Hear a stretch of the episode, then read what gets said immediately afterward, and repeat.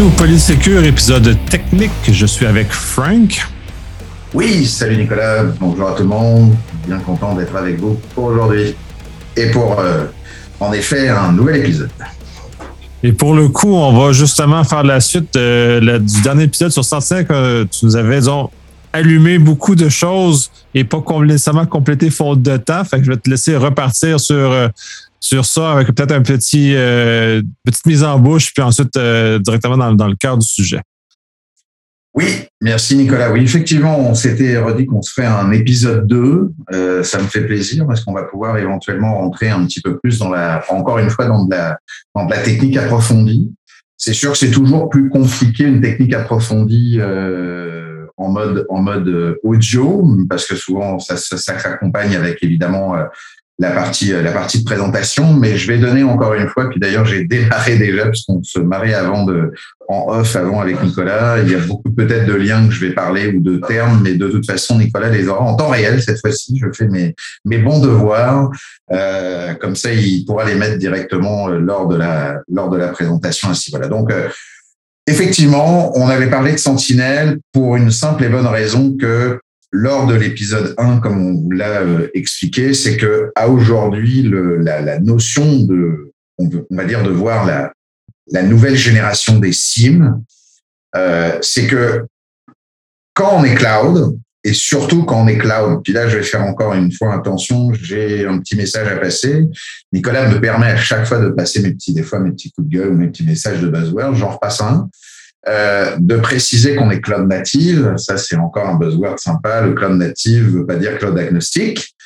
Puis agnostique, ça n'existe pas, je vous rappelle, même si là je vais me faire euh, peut-être alpaguer, mais je suis prêt à débattre avec n'importe qui qui veut débattre, parce que de toute façon, de l'agnostique, quand on change de module de Terraform pour passer d'AWS à Azure, ça coûte beaucoup cher, et que de l'ARM n'est pas du Cloud Foundation, du CDK n'est pas de l'ARM, et de l'ARM n'est pas non plus euh, du Plulimi, et ainsi de suite, et ainsi de suite. On est d'accord? Donc, et des clouds agnostiques aujourd'hui, quand on voit que chaque des clouds publics correspond à plus de 200 services chacun, sans compter les pipelines, il y en a un qui va se mettre sur GitLab, l'autre sur GitHub, même si GitHub est Microsoft, ça va être du GitHub Action, mais l'autre va être sur DevOps et compagnie. Donc, tout ça, c'est encore une fois, euh, utilisez pas des buzzwords juste pour les utiliser. Utilisez vraiment le point en disant Cloud inclusive veut dire que vous êtes Cloud Pass SaaS intégré.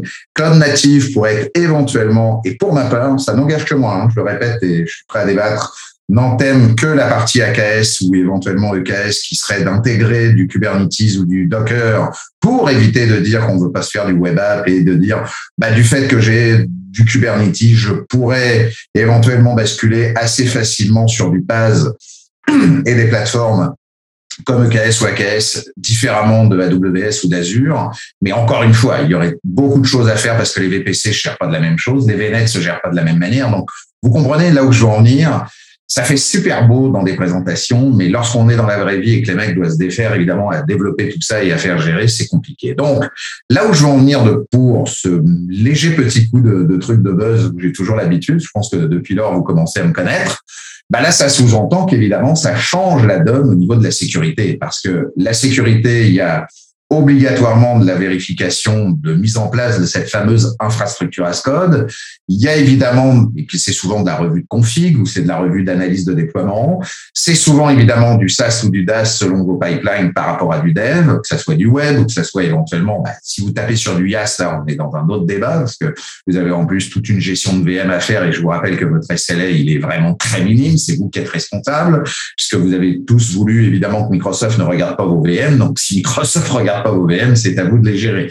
Donc évidemment, ça c'est important. Microsoft ou AWS d'ailleurs, les deux font pareil. Donc tout ceci pour dire que quand vous rentrez dans du cloud inclusif, dans du cloud natif, dans la notion où vous êtes bout à bout, peu importe que ça soit, et là on parle de Microsoft par défaut puisque c'est Sentinel, mais que ça soit surtout sur la plateforme évidemment euh, Microsoft, mais même Microsoft est quand même un des plus ouverts aujourd'hui à intégrer en plus les connecteurs et même des comptes surtout sur Microsoft Defender, GCP et AWS. Je vous rappelle que vous pouvez ouvrir des comptes avec des organisations AWS ou des, euh, ou des Cloud Identity avec GCP pour aller récupérer vos logs et récupérer du Guard Duty ou compagnie à ce niveau-là. En gros, hein, vous les récupérez toujours dans le log analytics.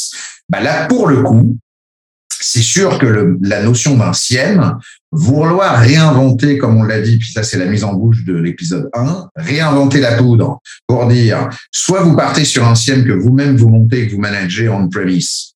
Là, arrêtez, vous êtes en 1990, on dirait que vous repartiez avec un vrai Sagem ou un, ou un je ne sais quoi de Nokia, euh, gros comme, comme mes fesses avec une valise à côté et que vous pourriez avoir de la grosse batterie derrière. Arrêtez, vous allez perdre votre temps, vous allez dépenser 5 millions de dollars de matos, vous devez les maintenir, vous devez les changer et ainsi de suite. C'est tout ça qu'on a expliqué parce que Sentinel à date, quand vous l'avez, ça se set up pour la base. C'est-à-dire, on n'a rien fait effectivement en optimisation, mais pour la base, c'est 12 minutes top chrono.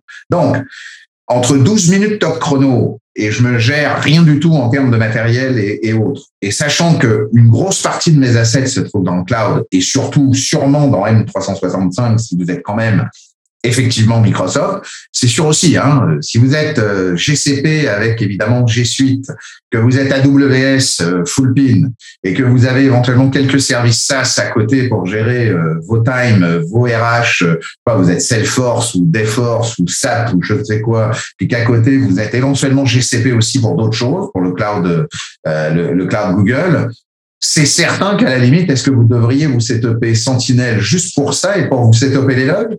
Moi, je serais tenté, et ça serait peut-être un épisode 3 de dire oui. je vais en vendre un épisode 3 pour Nicolas, il est content. Il me fait déjà des gros signes avec des gros doigts en me disant, ouais, yes, on a un épisode 3. Je suis certain qu'on serait quand même capable à le faire. Et pourtant, je fais de la pub à Microsoft, mais la Sentinelle a quand même révolutionné un petit peu cette affaire. Parce que l'autre choix que vous avez, il n'y en a pas 36 000. Maintenant, les choix, c'est soit je le fais à la maison on-premise. Et quand je dis à la maison, c'est évidemment dans votre bureau. CTI avec tout ce que vous correspondez, tout ce que vous savez et tous les process que vous mettez en place. Soit vous dites, je prends de l'appliance virtuelle, puis je prends un cloud. Donc, le seul cloud qui vous donne des appliances possibles, c'est évidemment Azure. Parce que ECS, il faudrait intégrer en plus des appliances possibles. Ou alors, vous allez utiliser Palo Alto ou des choses comme Cortex, XDR et compagnie. OK? Ou Fortinet euh, pour, pour plusieurs. Mais là, si vous n'avez pas des gens avec de la legacy là-dessus, c'est compliqué. Ou, troisième point, je suis comme, mais lequel qui me permet de le faire, bah, c'est quand même Sentinel avec en plus l'intégralité de tous les logs. Donc, je dirais que quand même, et là, ça me fait penser qu'en même temps que je vous parle, vous savez, je suis un fou furieux de parler, mais je pense qu'effectivement, cet épisode 3 me plaît, parce que je suis certain à date que ce que je viens de dire est viable. C'est que si même vous n'êtes pas chez Microsoft, d'ouvrir un putain de, d'acompte avec une subscription pour installer Sentinel pour vous faire un SIEM vous coûterait dix fois moins cher que faire tout le reste. On en reparlera. Je vais faire mes devoirs. Je vous reviendrai là On en reparlera. voilà. On en reparlera. Mais tout ça, j'en suis certain. Donc, tout ceci pour dire que vous comprenez l'épisode 1. Vous comprenez où je veux en venir pour l'épisode 2 dans le sens où Là maintenant, quand on est dans Sentinel et comme on vous précisait, quand vous avez setupé Sentinel, vous devez, pour tous ceux qui connaissent un petit peu toute la plateforme Azure, vous devez évidemment avoir le tenant, vous devez avoir évidemment, on va pas revenir évidemment sur un certain nombre de choses hein, entre les tenants P1, P2, ça, ça change rien pour euh, pour Sentinel, mais il faut être au moins P1, P2. Il faut évidemment avoir une subscription Pay as you go, vous pouvez y aller. D'ailleurs, Sentinel lui-même peut être Pay as you go aussi. Je redémarre un peu avec les, les settings de base à ce niveau-là. Après, vous pouvez payer des 100 gigas par jour. Vous avez 50% de remise, des 300, euh, ça va 100 gigas, 200 gigas, puis vous pouvez aller jusqu'à du 5 Tera jour. Là, vous avez 65% de remise en Pay as you go. Ou après, vous prenez évidemment des, des systèmes un peu particuliers d'achat avec votre entreprise agreement ou votre CSP, le fameux abonnement qui, qui tourne autour des, des subscriptions. Mais le but du jeu, c'est de dire en plus son PS Yugo de base et que quand vous êtes sur un PS Yugo, vous dépensez quoi l'équivalent de même pas 10 gigs. Écoutez, ça va pas vous coûter plus de 400 pièces par mois. C'est là aussi où ça commence à devenir dingue parce que on sait ce que ça génère pour nous les anciens et tous ceux qui savent avoir géré micrologique euh, donc les checkpoints, les F5, les euh, les euh, ArcSight et compagnie où la la montée globale de toute cette installation, les licences, les updates, et je parle du matériel en même temps, mais au niveau des OS et des gens, je ne sais pas si vous imaginez l'intégralité de ce que vous enlevez à ce niveau-là. Encore une fois, je me permets encore de faire un petit bémol rapide pour tous ceux qui seraient sceptiques à ce que je vais dire. Messieurs, dames, vous êtes tous en train de passer par Gmail ou GCP vous avez à peu près tous, hein, ils, ont, ils ont un milliard de personnes. Donc, je pense que tous ceux qui nous écoutent, la police sécure a au moins un Gmail, ou en tout cas très peut-être un qui ne l'aurait pas. Et de l'autre côté, vous avez tous un compte Microsoft. Le premier qui me dit, ah, mais oui, je vais pas mettre un SIEM du côté de Microsoft. Puis si, si Microsoft ferme, ou si Microsoft est aux États-Unis, ou si les machins. stop, on arrête là. On arrête là, ça marchera pas. Euh, vous passez par vos AD, vous passez par Microsoft aussi, vous avez un Microsoft à compte, vous avez votre GCP, ça passe par les États-Unis aussi. Je vous rappelle que les datas en plus c'est faux parce que pour la partie des logs, oui, le logiciel Microsoft Sentinel, c'est-à-dire le mode SaaS que vous achetez derrière de Sentinel, se trouve aux États-Unis, ou en tout cas appartient à Microsoft à l'arrière de ça. Mais le log analytique sur lequel Sentinel, je vous avais rappelé dans l'épisode 1 que Sentinel était à comparer comme SQL Server, Sentinel est un SQL Server hébergé, que vous n'avez pas la main dessus, mais c'est Microsoft qui vous donne des possibilités. Et lui, il s'applique à un fichier comme une base de données. La base de données, c'est un fichier de log. Ce fichier de log se trouve dans un Work Analytics. Ce Work Analytics, automatiquement, se trouve dans une data région. Cette data région, bah, si vous la mettez en Canada central ou en Canada East, vous n'êtes pas aux États-Unis. Donc, vous voyez en même temps que vos données, même de log, si vous avez peur de la NSA, si vous avez peur du FBI, si vous avez peur de je ne sais quoi en termes d'État, hein, je rappelle. Sinon, allez voir sur Internet ou la, formation, la, petite euh, présentation que j'ai fait aussi d'identité au Sécure. Je peux vous assurer que vous verrez que les layers de contre quoi on se protège. Encore une fois, protégez-vous contre réellement vos vraies menaces. Faites pas comme tout le monde à croire qu'on est poursuivis tous par euh, les méchants de la CIA ou de la NSA, ils ont rien à secouer de savoir comment on vit à Québec, ou le pauvre Francky qui est en train de jouer comme il peut avec Nicolas faire du police sécure. Ils sont bien contents qu'on soit là pour faire que les entreprises tournent, mais que le reste, je vais vous dire, ils ont autre chose à, ils ont autre chose à faire de leur journée que, évidemment, de vérifier éventuellement les données même d'un gouvernement ou d'une entreprise d'assurance qui se trouverait euh, évidemment, au Québec. Bref. Ce que je veux dire, c'est que tout ça n'a plus lieu d'être si on est majoritairement cloud, aujourd'hui, c'est 68 régions, 66 régions pour Azure. Euh, la 64e était la Corée du Sud, mais je crois qu'ils en ont deux en preview. C'est, je crois, euh, pas loin d'une cinquantaine de régions. Non, c'est un peu moins pour AWS. On est entre 40 et 50. J'ai pas le chiffre exact, mais c'est un petit peu moins. C'est scalable. Et puis, Google lui gère différemment. Mais je veux dire, comment voulez-vous que ça tombe? C'est comme les banques systémiques, ça peut plus tomber. Donc, pourquoi je vous dis tout ça? C'est parce que ça enlève tous les préjugés et tous les trucs, encore une fois, d'innovation, de dire ah bah oui, mais si je retombe dans le cloud et que ça y est, c'est Microsoft qui gère, ça va pas faire. Écoutez, au pire de Microsoft qui gère, c'est le délog. Donc, de toute façon, c'est de la sécurité et vous l'avez dans le cloud. Si vous avez plus accès à votre sienne, vous avez plus accès à vos VM, vous avez plus accès à vos web apps, vous avez plus accès à vos AD, vous avez plus accès à rien. Donc, de toute façon, vous aurez à part les extraterrestres ou la troisième guerre mondiale, si M. Poutine ne veut pas, mais en tout cas, aujourd'hui, vous n'aurez pas accès à grand chose à ce niveau-là et c'est pas votre SIEM qui vous posera un problème. C'est là où je veux en venir. Donc, on, relativise un petit peu les différents points, ce qui fait que quand on a déjà enlevé ces préjugés-là, je vous rappelle qu'il y avait des préjugés en 54 pour la télé, il y avait des préjugés en 60 euh, en 79 pour les PC, et il y avait encore des préjugés pour Internet en 90 et 2000 et des préjugés pour les cellulaires. Tous ces préjugés-là, vous les utilisez tous à donf, vous avez tous plein de télé à la maison, tous de cellulaires à la maison, vous êtes tous sur Internet et vous avez tous plein de PC. Vous comprenez? Donc, vous serez tous sur le cloud dans 10 ans et j'aurais pu faire cette mise de piqûre de rappel de dire aïe, aïe, aïe, aïe, le cloud, c'est evil et ça va pas. Bon, Polysecure, promis, pour ce deuxième épisode, je ne reparlerai plus jamais de toutes les présentations que je fais, mais arrêtez de préciser que le cloud est machin. C'est comme ça que ça fonctionne. Est-ce que j'ai envie de filer plus un cloud à OVH où il y a une tour qui brûle? Non, je préfère le filer à Microsoft. Je sais que même si ça brûle, c'est sauvegardé juste à côté et que j'ai même pas d'arrêt. Je sais même pas que ça a brûlé, en fait. Donc, euh, c'est ça qui est, un, c'est ça qui est intéressant. C'est une nuance, puis c'est important parce que la différence entre un vrai cloudeur et juste un centre d'impartition ou un centre d'hébergement, est très importante. Puis OVH, à ce stade-ci, est en train de devenir un cloudeur, mais n'est pas un cloudeur. Un cloudeur est capable, son centre de données va exploser et personne ne va s'en rendre compte. Un pas, cloud, pas un cloudeur, ben, son centre de données pète, puis là, il y a beaucoup de gens qui pleurent. C'est, de toute façon la grosse nuance, c'est l'énorme partie de la différence entre un cloud public et un cloud privé. Un cloud privé comme peut être Ikula, OVH, 1 peu importe, tous les, et je dis les petits parce que c'est vraiment les petits, tant que t'es pas scalable, tant que t'es pas élastique, tant que t'es pas résilient, tant que t'es pas géo-redondant et local redondant, je vous rappelle qu'à chaque fois qu'un data center se crée, c'est trois gros data centers à l'intérieur même, hein, c'est trois grosses, euh, comme si vous voyez, euh, trois grosses euh, des conteneurs là de, de, de, camions. Alors c'est ça, se, ça se joue pas sur un seul conteneur, mais c'est comme si qu'il y en avait trois fois ces conteneurs là pour le faire. Et il fait la même chose en plus. Il ouvre ça pour Azure et il met la même chose à côté pour M365. Parce que je vous rappelle que 365 a ses propres data centers aussi à côté. Donc il est arrivé une fois, d'après ce que j'ai pu entendre, il y a des cela deux ans, que un des des zones availability, si on veut les appeler comme ça, avait justement cramé sur une partie ça n'avait même pas eu d'impact à ce niveau-là.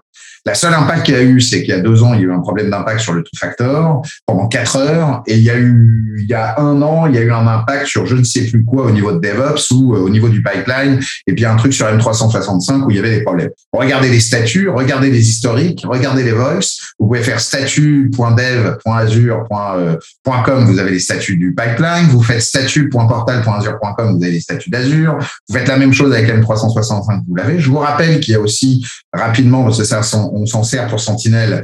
Vous avez la partie admin de M365, vous avez l'application euh, mobile iOS de l'admin 365 qui est avec une sorte de gire noir qui vous permet justement de récupérer euh, vos alertes, vos alertes évidemment et les alertes de statut en fait ou les alertes de service si vous avez vraiment besoin d'un 99,9% de SLA euh, voulu. Donc honnêtement à date, moi j'ai travaillé avec les plus grosses boîtes les plus gros gouvernements, ou en tout cas les plus grosses boîtes depuis les cinq dernières années pour Sentinelle, j'ai pas vu un seul arrêt. Puis là, je peux pas vous dire le nom, mais j'ai travaillé avec un SOC d'une des plus grosses boîtes de Québec, et Dieu sait que la masse de logs est énorme. Il n'y a pas eu un seul arrêt ou un seul problème. Bah, si ça avait été le cas, cette boîte-là aurait ramé euh, comme pas deux. Et de l'autre côté, non. C'est donc tout ceci pour dire que quand vous démarrez évidemment Sentinelle et que là vous allez sur les settings et autres, c'est d'une c'est la bonne pratique à prendre, je pense. C'est, ça ne coûte pas cher. C'est facile à gérer en termes évidemment de choix parce que là, vous n'avez rien à faire au niveau matériel. Vous avez qu'à vous concentrer sur votre threat hunting.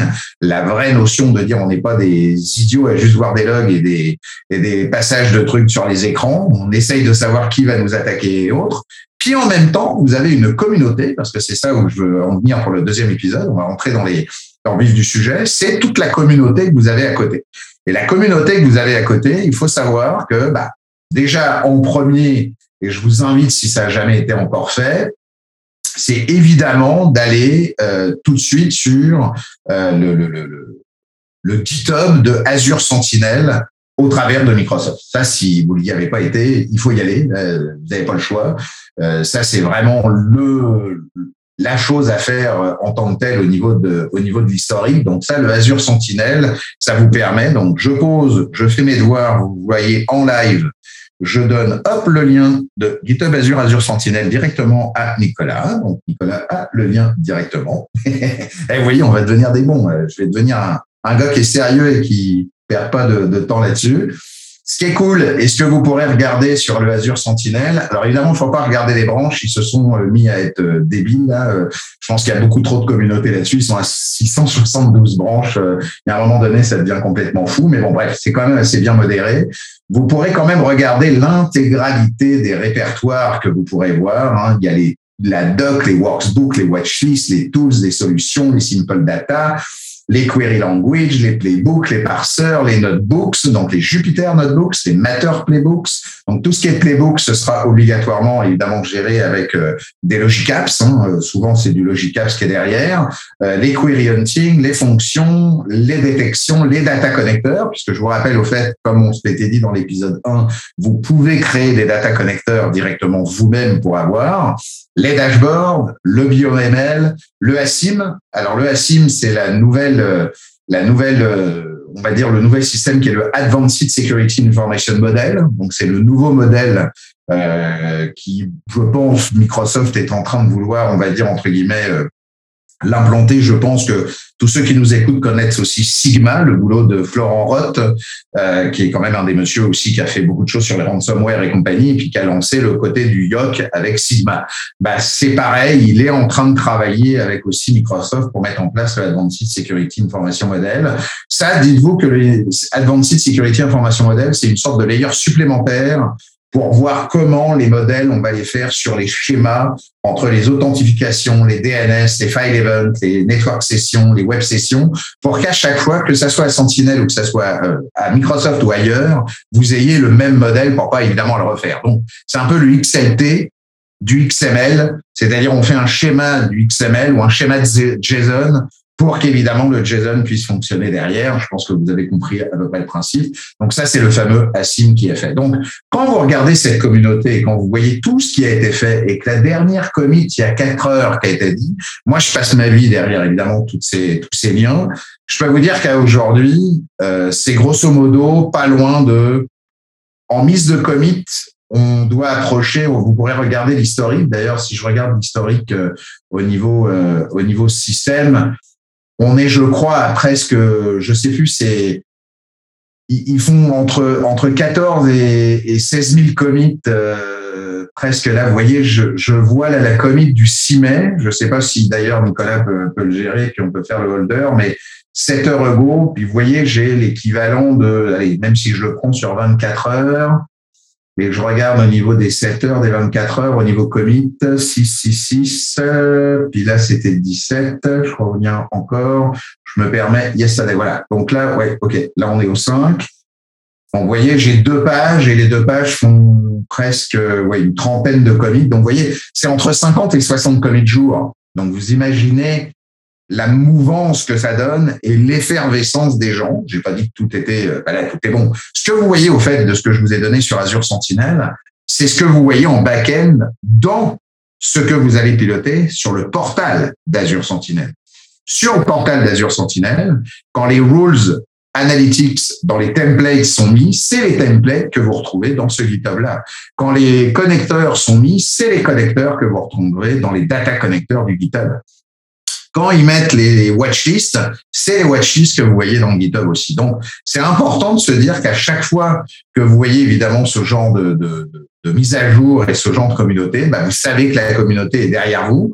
Donc, je répète, vous ne l'avez qu'à setuper pendant 15 minutes. Vous n'avez pas de CTI à gérer ou de je ne sais quoi d'appliance virtuelle. Vous avez à gérer vos behaviors et vos connecteurs, parce que là, après, il y a quand même votre vie à vous de contextualisation par rapport à votre vrai à votre vrai modèle à vous. Hein, je me doute, hein, si vous n'avez pas, je sais pas moi, vous n'avez pas installé de, admettons de VM, je vois pas pourquoi vous mettrez des connecteurs de security events ou je ne sais quoi. Parce que si vous n'avez pas de VM, je vois pas l'intérêt. Euh, si vous n'avez pas de web app, euh, bah, il n'y a pas besoin de mettre d'autres connecteurs. Si vous n'avez pas du Palo Alto ou du F5, je sais pas, d'appliance derrière, bah, il n'y a pas besoin non plus. Donc, tout ça en même temps, c'est qu'il faut évidemment contextualiser au travers, évidemment, de la Mais quand vous voyez que la communauté elle-même va vous bouger à tous les jours, et va s'auto-faire. Pour vous redonner notre exemple, parce que tous ceux qui nous écoutent, je pense que, je crois que d'ailleurs Nicolas avait dû faire peut-être un, un là-dessus. Je suis désolé, j'ai pas fait mes devoirs pour vérifier s'il y en avait un, mais il va, le, il va nous le dire maintenant. Mais c'est sur le Log4j. Vous avez tous, si vous n'avez pas vécu dans une grotte, euh, compris ce qui était le Log4j. On l'a tous entendu en long, en large et en travers. je vais pas vous refaire le truc du Log4j. Mais quand il est sorti, le Log4j, quand il y a eu les problèmes au niveau du Log4j, le MSRC, c'est-à-dire le Microsoft Security Response, et, la, communauté du Azure Sentinel que je viens de vous donner sur GitHub, il s'est passé 18 heures. 18 heures plus tard, vous aviez les KQL, les rules, le, CEF, le connecteur, la watchlist, tout était remis dans le Sentinel pour aller vérifier votre système de cloud c'est pas vous qui l'avez fait. Vous imaginez euh, d'avoir éventuellement une sécurité ou une équipe de R&D ou une équipe à côté de dire euh, hey les gars, euh, vous avez eu le temps? Bah non, écoute, j'ai l'opérationnel. Madame Michu a eu tel problème, notre VP nous a appelé pour tel truc, gna gna gna, comment veux-tu que j'ai le temps de vérifier si Log4j fonctionne ou je ne sais quoi? Bah Là, pour le coup, vous n'avez pas besoin de le gérer, on vous le gère pour vous. Et que de l'autre côté, c'est totalement mis en avant. Vous, vous avez plus qu'à valider le connecteur ou la solution et de le basculer derrière. Ça aussi, c'est important. On l'a vu pour le Spring Boot, on le voit pour Log4j, on le voit pour un certain nombre de modèles. Tout ce que vous avez en CVE, ils sont pas idiots. Ils le remettent évidemment pour le Sentinel. Donc, et en plus, pas fait que par Microsoft. Hein, je vous rappelle, vous verrez, les contributeurs sont énormes hein, en, en, termes de contributeurs et de fork. C'est 1.64 fork. Les stars, c'est 2.3. Donc, vous imaginez le nombre de le nombre de personnes qui se trouvent évidemment derrière la communauté. Donc, ça, je voulais vraiment que ça soit c'est ça que j'avais pas eu le temps la fois dernière de vous présenter euh, vraiment important parce que je pense que ça change le mindset de faire. Pourquoi? Parce qu'on se dit, on peut plus tout faire aujourd'hui. Quand vous voyez tout ce que vous devez gérer dans un cloud au travers des différents services qui existent, et puis je parle des services M365, c'est quand même énorme parce que vous avez vos quatre back-ends, surtout si vous avez setupé les quatre back-ends, c'est-à-dire OneDrive, SharePoint, euh, donc ODO, euh, euh MTO, Teams, et puis évidemment euh, comment Exchange, surtout Exchange d'ailleurs, parce que c'est aussi au travers du phishing et compagnie. Donc quand vous avez Exo, MTO, ODO et SPO qui sont tout ça setupé, Là, vous avez évidemment tous les connecteurs qui peuvent se gérer, c'est Office Connectivity au travers de la table.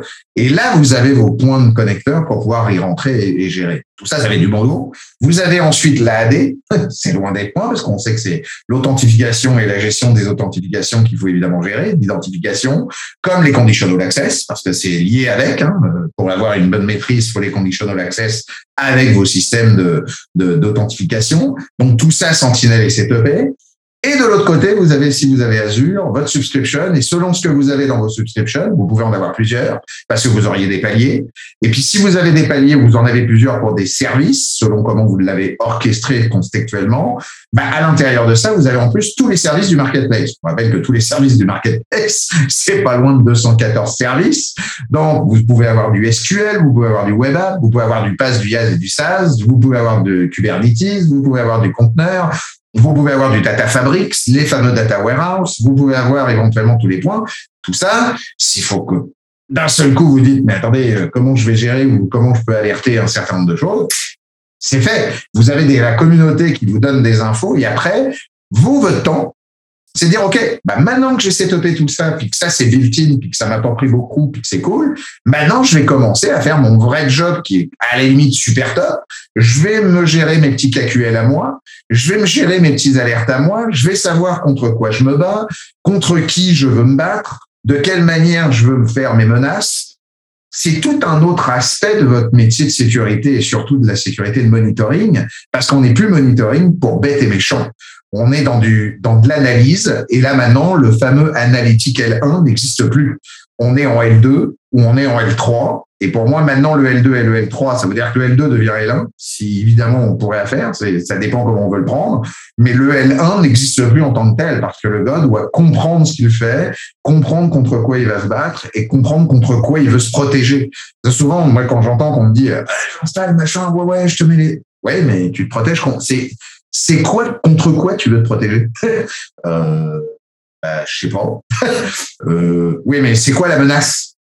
Euh, T'as des bionnettes, enfin t'as as du biode, t'as as, des gens qui ont, je sais pas moi, t'es sur Intune, t'es sur MDM, euh, MAM, tu veux qu'on protège les authentifications, euh, t'es quoi, t'es SAS, PAS, YAS, tu veux qu'on protège quoi? Ah bah la bonne question, j'en ai jamais été. Alors il y en a certaines il y en a certains quand même qui connaissent, mais alors après quand ils connaissent, ils vous disent ouais ben moi on est quand même plus ça, plus ça, plus ça, plus ça. Ok. Mais alors contre qui maintenant vous voulez vous battre? C'est un État C'est les méchants euh, dans les films C'est votre voisin C'est une concurrence industrielle C'est des gens de l'interne C'est des consultants donc, parce que tout ça va changer les layers et va vous changer les carcans. C'est pas le tout de dire, hey, je fait putain un truc d'un KQL d'enfer. Ils peuvent pas lancer un PowerShell en mémoire. Ouais, bah, je suis content, Marcel. Il n'y a pas de VM chez nous. Comment on fait? Ah merde, ah bon C'est là où ça semble complètement débile parce qu'il faut impérativement être sûr et certain contre quoi on veut se battre. Si vous savez contre quoi vous voulez vous faire, bah là, vous allez dire, ah bah non, moi, on est plein de VM, plein de trucs. Ah bah là, il va falloir mettre toute votre attention sur les VM, les ports d'ouverture, les RDP, les SSH. Est-ce que je suis Windows? Est-ce que je suis serveur? Est-ce que je suis Linux? Comment ça se passe? OK, bah là, security events. Comment je lance mon security events pour dire, OK, dans mes security events, je veux pas de PowerShell, je veux pas de machin, je veux pas de bash, je veux pas de ceci. OK, mais là, vous avez éventuellement un système de sécurité parce que vous voulez combattre éventuellement des points. Si ça s'est réduit à du virtual Windows Desktop, par exemple, bah, vous n'en avez pas besoin parce que c'est pas vous qui managez les machines, c'est Microsoft. Donc, par défaut, plus vous connaissez votre contexte, mais avant, vous aviez pas le temps. Maintenant, vous avez aucune excuse de plus avoir le temps. Vous le savez, puisque vous pouvez avoir un ciel qui vous permet de le gérer plus rapidement. Donc, si je peux passer un gros, gros message sur l'épisode 2, c'est Mettez du temps sur la valeur sur laquelle vous voulez monter, c'est-à-dire la valeur de vraiment mon sweat hunting, valeur sur la communauté, valeur sur le fait de mes, de mes, de mes, de mes aspects de règles sur lesquels je vais me, me battre. Est-ce que je vois que j'ai des gens plus du côté Office? Parce que vous pouvez tout de suite voir votre pondération en disant ouais j'ai à peu près un millier de ressources en Azure mais c'est assez facile. Par contre j'ai 3000 personnes sous Office puis ils font un peu tout et n'importe quoi. Ok mon MK s'est branché? Oui, j'ai mis mon MCAS avec mes zones de dire que j'ai profilé mes AP que je voulais pas qu'ils aillent, genre Dropbox interdit, je m'aperçois qu'il y a encore des malins qui veulent gérer. Bon, bah là, vous pouvez officialiser votre contextualisation là-dessus. Je vous rappelle que quand vous allez maintenant, et je vais y aller dans la partie menu de Sentinel, puis on va la prendre par menu, comme ça, ça va vous parler quand vous allez écouter le, quand vous allez écouter le podcast. Vous avez le menu principal général, vous avez le menu en dessous de Threat Management, vous avez le menu de Content Management, et vous avez le menu configuration. Quand vous arrivez sur le menu configuration qui est tout en bas, vous avez 4, 1, 2, 3, 4, 5, vous avez 5 euh, sous-menus, enfin 5 euh, sous-titres, qui est le data connector. On en a parlé dans le 1. Je vous rappelle, et je fais un petit bref rappel rapide, les data connecteurs, ça sert à quoi? Ça sert que il faut mapper les informations de vos logs aux data connecteurs sur lesquels vous voulez récupérer. Quand vous êtes cloud, bah, vous allez trouver le data connector Azure Active Directory, data connector Microsoft 65, data connector, peu importe lesquels au travers du, type. Là, vous pouvez en plus les classer en provider ou quoi que ce soit. Mais en fait, vous pouvez totalement gérer Dynamics 365, Azure Key Vault, euh, Microsoft Defender Cloud App Security, Microsoft Defender for Cloud, qui est anciennement le nom de Azure Security Center, Microsoft Defender for Endpoint, qui, je vous rappelle, est Azure Defender, mais pour les machines, euh, Microsoft Defender for Office, qui est en preview, et qui est un data connector, qui était le data connector pour être le anti-phishing, si vous préférez, du, euh, du M365. Vous avez Office 365, méfiez-vous. Office 365 en data connector, c'est des data connecteurs pour tout ce que je viens de vous dire en base. ODO, SPO, EXO et MTO, donc les, les fameux quatre bases qu'on utilise et que vous pouvez gérer. Et vous en avez 123 autres qui existent, dont évidemment des data connecteurs que vous retrouvez encore une fois dans le GitHub que je vous ai donné, que le lien va, va être fourni, qui sont des data connecteurs pour tous les outils Barracuda. Data Connector pour tous les outils Cisco, Data Connector pour tous les, outils CyberArk, par exemple, les Data Connectors pour les outils F5, les Data Connectors pour les outils Google. Euh, vous avez du, Juniper, si je ne m'abuse. Oui, Juniper aussi est là. Euh, fallait le trouver celui-là. Euh, les Ivectra, les Akamai, les Amazon Web Services. Je vous rappelle qu'Amazon Web Services, ça y est, on a du Data Connector qui n'y était pas encore il y a longtemps pour faire Amazon Web Service et Amazon Web Service S3. Euh, vous avez même des data connecteurs pour Apache et même malin, parce que c'est grâce à la communauté que ça a été fait, ils ont fait du Apache Tomcat, qui est une vraie saloperie si pour ceux qui ont fait du Tomcat, euh, c'est pas facile à gérer le Tomcat. Et le Apache Tomcat, eh ben, il est en data connecteur directement dans Azure. Donc, là aussi, il faut réfléchir dans votre cadre est-ce que j'ai envie de m'enquiquiner à installer d'autres trucs dans mes appliances virtuelles ou ailleurs, sachant que là, c'est déjà tout automatiquement installé en mode SaaS et en mode PaaS, parce que Sentinel a à peu près les deux modes en, en, en mitoyen. Puis en même temps, je me trouve avec des data connecteurs qui sont déjà faits et avec des outils qui peuvent me récupérer des informations.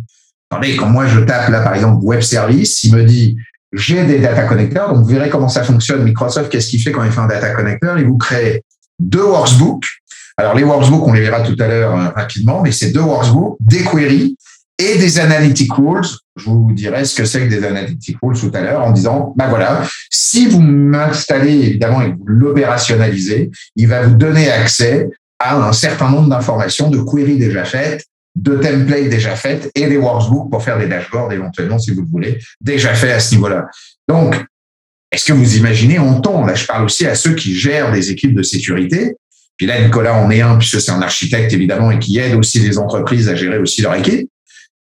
Écoutez, c'est quoi la notion de valeur entre je perds du temps à tout setuper et là, je remets de la valeur à dire si je sais comment ça fonctionne, là, j'ai déjà tout déjà de setuper et j'ai plus qu'à mettre du jus de cerveau pour comprendre à savoir qu'est-ce que je dois connecter et compagnie et que ça marche en à peine une semaine, je fais le boulot que des gars auraient fait en six mois. euh, je crois que les valeurs même financières, quand on sait pénurie de main d'œuvre et le coût que ça coûte à aujourd'hui, il n'y a pas photo. Je sais pas ce que tu en penses, Nicolas, mais. Tout à fait. Mais de toute façon, un, c'est les premières, une des premières choses que j'analyse. Est-ce que le geste apporte de la valeur à l'organisation? Si ça n'apporte pas de valeur, faut le, faut, faut s'en débarrasser. L'automatisation est, une façon. Le sous-traiter à Microsoft dans ce cas-ci est une autre façon. Il y a, on n'a pas, on n'a plus le temps de faire des gestes qui n'apportent pas de valeur. On n'a plus ce luxe-là de perdre notre temps sur des choses qui n'ont pas de valeur. Je pense que c'est vraiment le bon terme de dire du luxe. D'ailleurs, même Microsoft, puis je, je ressaute sur ce que tu viens de dire en tant que luxe, je finis parce que je vous ai dit configuration data connector, puis là, c'était pour faire la, la, la jointure avec l'épisode 1, mais dans la partie du bas, vous avez les settings. Dans les settings, vous verrez que vous avez pricing, et après, vous avez une autre tabulation qui est settings. Dans cette tabulation-là, Microsoft vous apporte quelque chose que personne d'autre ne peut vous apporter qu'à part le cloud public. C'est par exemple le UEBA. Le UEBA, c'est le User Event euh, Behavior Analysis. Ça veut dire que c'est l'analyse comportementale de vos, usagers en mode machine learning, c'est-à-dire qu'ils mettent la grosse machine learning et la grosse patente de Microsoft à l'arrière. Alors, soit vous le savez, puis je vais pas vous le dire, je suis pas langue de bois. Si c'est gratuit, c'est que c'est vous le produit. Oui, Microsoft utilise de manière anonyme, ce qui va évidemment gérer pour vous. Évidemment, ils vont pas savoir que c'est Monsieur Michu ou Madame Intel ou Monsieur Intel. Il va juste prendre le fait est que dans telle organisation ou de telle manière, évidemment, ça va améliorer le training de la machine learning de Azure. C'est sûr qu'à un moment donné, on peut pas avoir le beurre, l'argent du beurre et la première, on est d'accord. Donc, par défaut, si ça vous aide à vous, ça doit aider aux autres et c'est une notion. Je vous rappelle que tous les antivirus à date comme EIECAR ou le Cairo, c'était aussi des, des sociétés de toutes les sociétés endpoint que vous connaissez sur la planète qui se partagent en l'occurrence, Virus Total en est un exemple parmi tant d'autres avec évidemment Google, qui se partagent le moindre chose que vous scannez sur Virus Total. Google se donne le droit de le garder pendant, je crois, euh, une petite heure, et après l'heure qui est faite, il doit l'envoyer à tous ses copains. Sinon, lui aussi ne fait pas partie de toute la boucle de ces notions. Ça revient au même. Donc, me dites pas encore une fois, ils vont savoir comment mes users vont faire. Vous le faites déjà avec vos EDR. et vous le faites déjà avec tous les points que vous avez déjà installés dans vos machines. Ça aussi, n'oubliez pas, qu'est-ce que vous êtes en train de donner ou pas donner. Maintenant, en plus, il permet de gérer aussi les anomalies. Les anomalies, c'est tout nouveau d'ailleurs au travers évidemment de, Microsoft, c'est que dans les anomalies, dans les settings, quand vous le mettez à on, il gère les EUBA dans des anomalies, mais il gère les EUBA sur les choses qui étaient un peu chiantes à Microsoft à l'époque, mais qu'ils ont commencé à récupérer. Comment ça se passe, c'est-à-dire euh, les impossible travel les quand ceux qui ont un petit peu l'habitude, les impossible travel, les infrequently country, les IP, euh, les IP euh, qui ne sont pas parce que vous utilisez un. Imaginez-vous vous, vous connectez à Portal Azure, puis d'un seul coup vous sortez, vous devez vous connecter à votre euh, plateforme de mail, mais on vous demande d'utiliser ou, à l'interne de la boîte, mais vous, devez vous utiliser votre VPN. Bah là, avec votre VPN, vous allez changer d'IP. En changeant d'IP, si vous reconnectez à votre portal, automatiquement il change d'IP, puis là il dit bah tu étais à Québec, mais là, à un moment, tu viens de prendre un VPN ou un proxy qui se trouve à Toronto, tu n'as pas pu faire deux heures de voyage en moins de deux heures. Donc, évidemment, c'est un impossible travel ou une IP. Donc, tout ça est regéré en disant et en vous le recomportant, en disant, écoute, pour pas te donner, et qu'est-ce que vient de dire Nicolas, de la valeur volontaire et pas de la fatigue d'analyse, pas de la fatigue évidemment de monitoring, bah, il vous le retranscrit en disant non, non, non, non, ça c'est normal, ça c'est OK, ça c'est OK, puis vous pouvez mettre des groupes après. Hein. Si évidemment vous avez setupé correctement vos groupes d'accès, vos groupes AD, euh, la manière dont vous avez fait vos conditional access et compagnie, vous pouvez améliorer vos risky signing ou vos risky users et en les améliorant, bah, ça vous permet d'avoir beaucoup moins d'alertes ou après vous les regroupez, parce que dans, on verra dans les analytiques, on peut regrouper les alertes, et ça, ça permet évidemment de le gérer. Donc ça, c'est important. Pareil pour les playbook permissions, pareil pour les utilisations des data, donc comment on utilise les data, puis là, vous pouvez les mettre à off, mais je vous rappelle qu'ils sont online security term et ils sont DPA aussi, là, les data protection Adenon. Vous avez le health monitoring pour les configurations de settings, où la configuration des diagnostic settings sont faits pour tous les services de micro, pour tous les services Azure que vous auriez. Donc ça, je vous explique. Là, les gens ont du mal à le comprendre, ça. Puis c'est souvent quand je leur explique et je leur montre comment ça fonctionne, Mais putain, pourquoi on nous l'a pas dit plus tôt? Ben, Pourtant, c'est. Vous rappelez quand ce qu'on dit en sécurité, c'est RTFM. Je sais, je vais pas dire ce que ça veut dire. Je pense que vous savez tous ce que ça veut dire.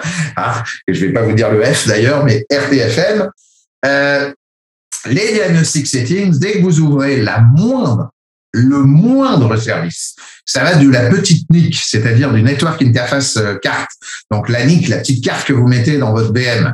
Donc de cette carte-là, qui pour moi est le petit truc, ou le, storage à compte que vous allez créer, jusqu'à la web app de la mort qui tue, ou le data fabric du cluster, ou de l'AKS de vos fous, toujours, toujours à gauche et en bas, vous avez obligatoirement dans tous les points un settings et dans les settings, vous avez un, autre menu qui s'appelle monitoring et dans monitoring, vous avez ce qu'on appelle les diagnostic settings.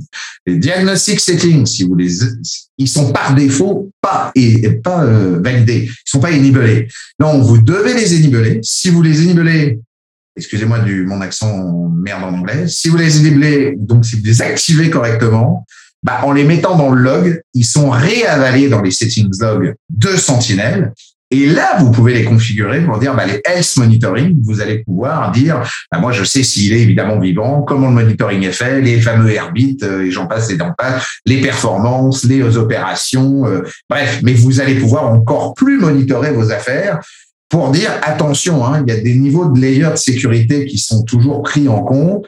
Ne confondez pas Azure Monitor avec Sentinel ou ne confondez pas performance ou sécurité de performance avec des alertes de performance dans des erreurs de sécurité de service et la sécurité d'un attaque en mode red ou en mode euh, peu importe après comment on est là, black box, grey box ou white box.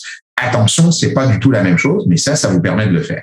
Et je vous rappelle aussi qu'ils permettent de faire un remove Microsoft Sentinel, c'est quand même bon pour un cloud public quand vous l'activez, vous êtes aussi capable de le désactiver. C'est dans les settings et on peut faire le remove. Ils vous demandent pourquoi, ils sont tout tristes, ils vont vous faire plein plein de trucs pour pas que vous le fassiez. Mais si vraiment vous n'êtes pas convaincu, ils vous effacent, ils vous déconnectent en fait, ils vous remove le workspace de Sentinel. Par contre, vous perdez vos logs de tout ce que vous aviez. Même les logs de rétention, vous les perdez. Là, ils sont un peu colères dès que vous faites ça. Hein, c'est normal.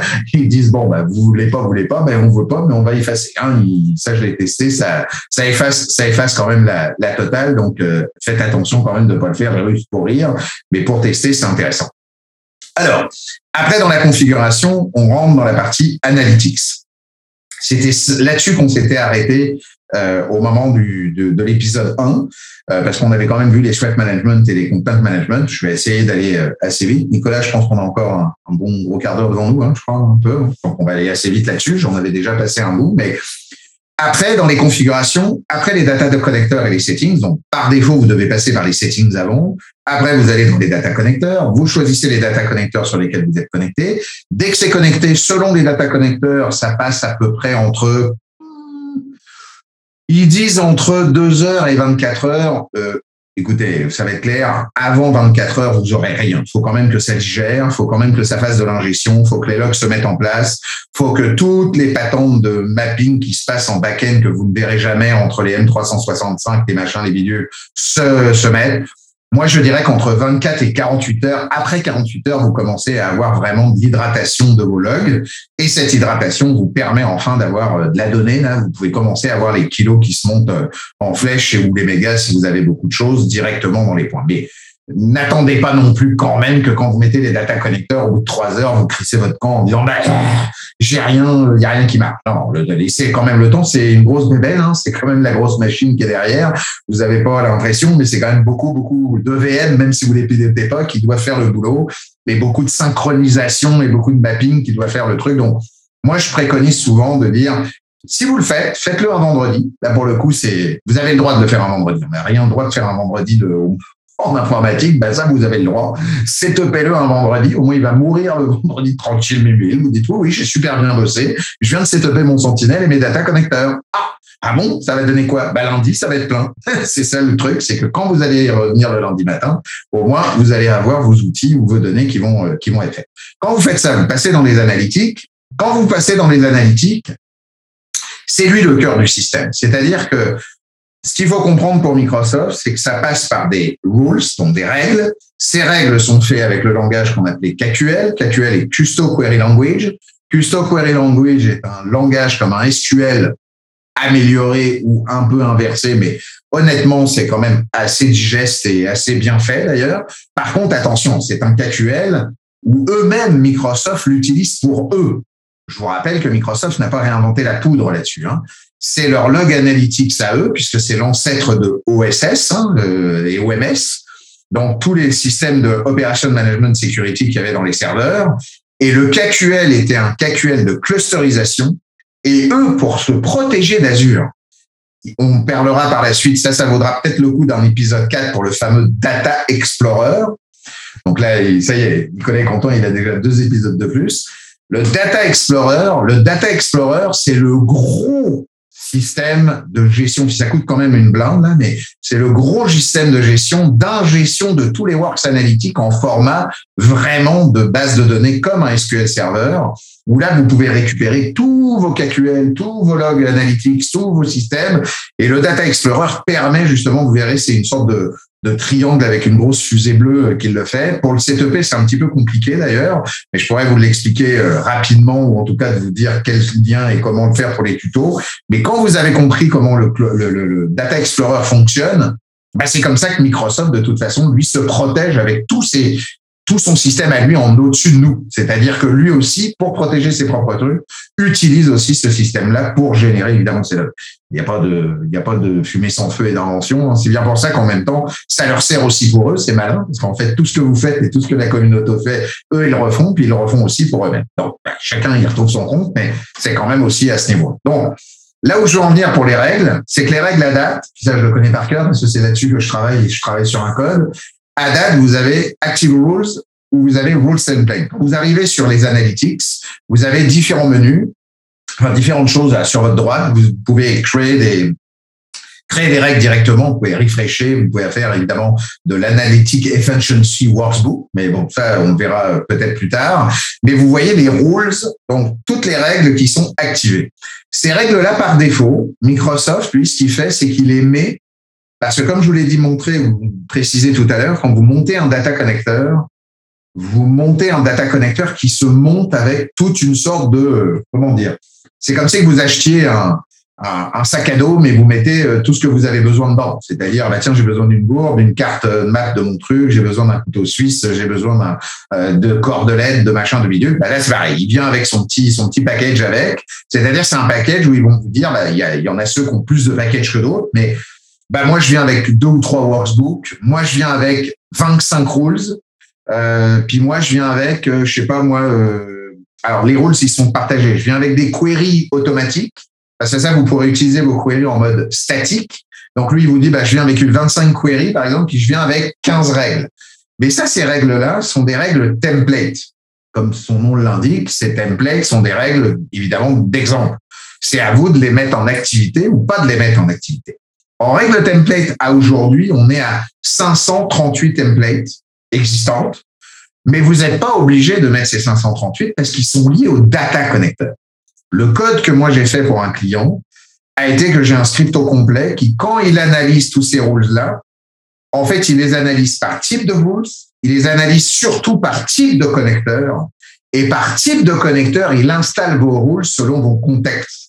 Parce que moi, par exemple, si j'en ai, je peux pas valider les 123 connecteurs qu'il y a parce que j'en ai pas 123 utilisés. J'ai pas de, par exemple là où je suis sur le client, j'ai pas de F5, j'ai pas de Palo Alto, j'ai pas de Barracuda, j'ai pas de machin, j'ai pas de truc. Pourquoi j'installerais des rules à vous? Mais comme eux vont l'installer par défaut, vous allez vous retrouver avec des rules qui tournent pas ou des rules qui vont vous faire que vos analytiques, vous n'allez pas les voir. C'est pas efficiency sur le fait que quand vous allez retourner sur vos analytiques, c'est pas, c'est pas top pour ça. Donc, ce que moi, je vous invite éventuellement, c'est que vraiment, vous devez faire un travail quand même au moins d'effacement parce que même si vous n'avez pas mon code, vous pouvez quand même le faire par le portal ou vous pouvez trouver quand même quelques codes qui vous expliquent comment aller récupérer en PowerShell ou en AZPLI les différents rules templates ou les différents rules voulus pour dire, écoutez, moi, tout ça, là, j'en ai pas besoin et autres. C'est sûr, sur les 450 que vous m'avez installés, j'en ai au moins 300 que j'en ai pas besoin. Je vais les effacer parce que ça me génère évidemment trop de bruit euh, au travers des points parce qu'il y a les severity, il y a,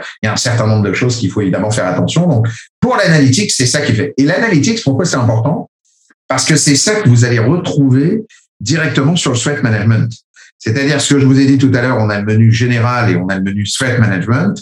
Dans le menu threat management, vous avez en dessous dans les sous-menus incident, workbook, hunting, notebook, entity behavior, threat intelligence et mitre attack. D'ailleurs, mitre attack a été mis euh, il y a deux mois. Hein, c'est une nouvelle preview qu'ils ont mis. C'est extrêmement fantastique. Ça vient de la communauté d'ailleurs en l'occurrence. Euh, puis ça, pour que ça se rajoute à un menu ici vraiment officiel, il faut que là, ça soit validé par les modérateurs.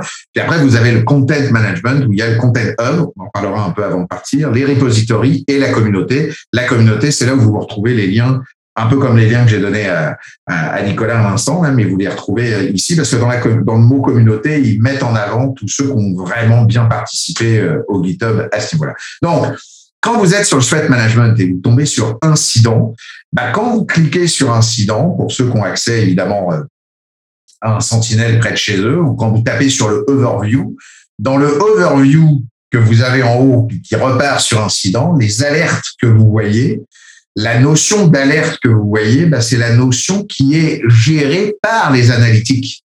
C'est-à-dire que les connecteurs qui sont branchés, les analytiques qui sont énibelés, eux vont générer des alertes. Et c'est vous, dans les alertes, du fait que dans l'analytique, vous lui avez demandé de générer quoi? De générer un incident ou X incidents par un nombre d'alertes que vous allez vouloir avoir. C'est-à-dire que dans l'analytique, quand je crée une rule ou je modifie une rule, donc là, j'en prends une au hasard pour moi ici, des role management high, là, je vais faire edit de la rules. Dans l'edit de la rules, quand vous montez la rules en place, la rule, c'est simple. Hein. Vous avez, euh, comme un peu quand vous créez des VM, hein, vous avez des tabulations en haut. Vous avez le général, le set rules logique, le incident settings, le voilà, le mot incident settings, c'est ça où on va setuper à savoir si les alertes vont créer des incidents. L'automatisation de réponse, ce que vous a dit Nicolas tout à l'heure en disant il faut créer de la valeur. Et pour créer de la valeur, il faut justement de l'automatisation. Ça se passe par là. Et ensuite, le review et le update ou le review et le trade si vous voulez créer.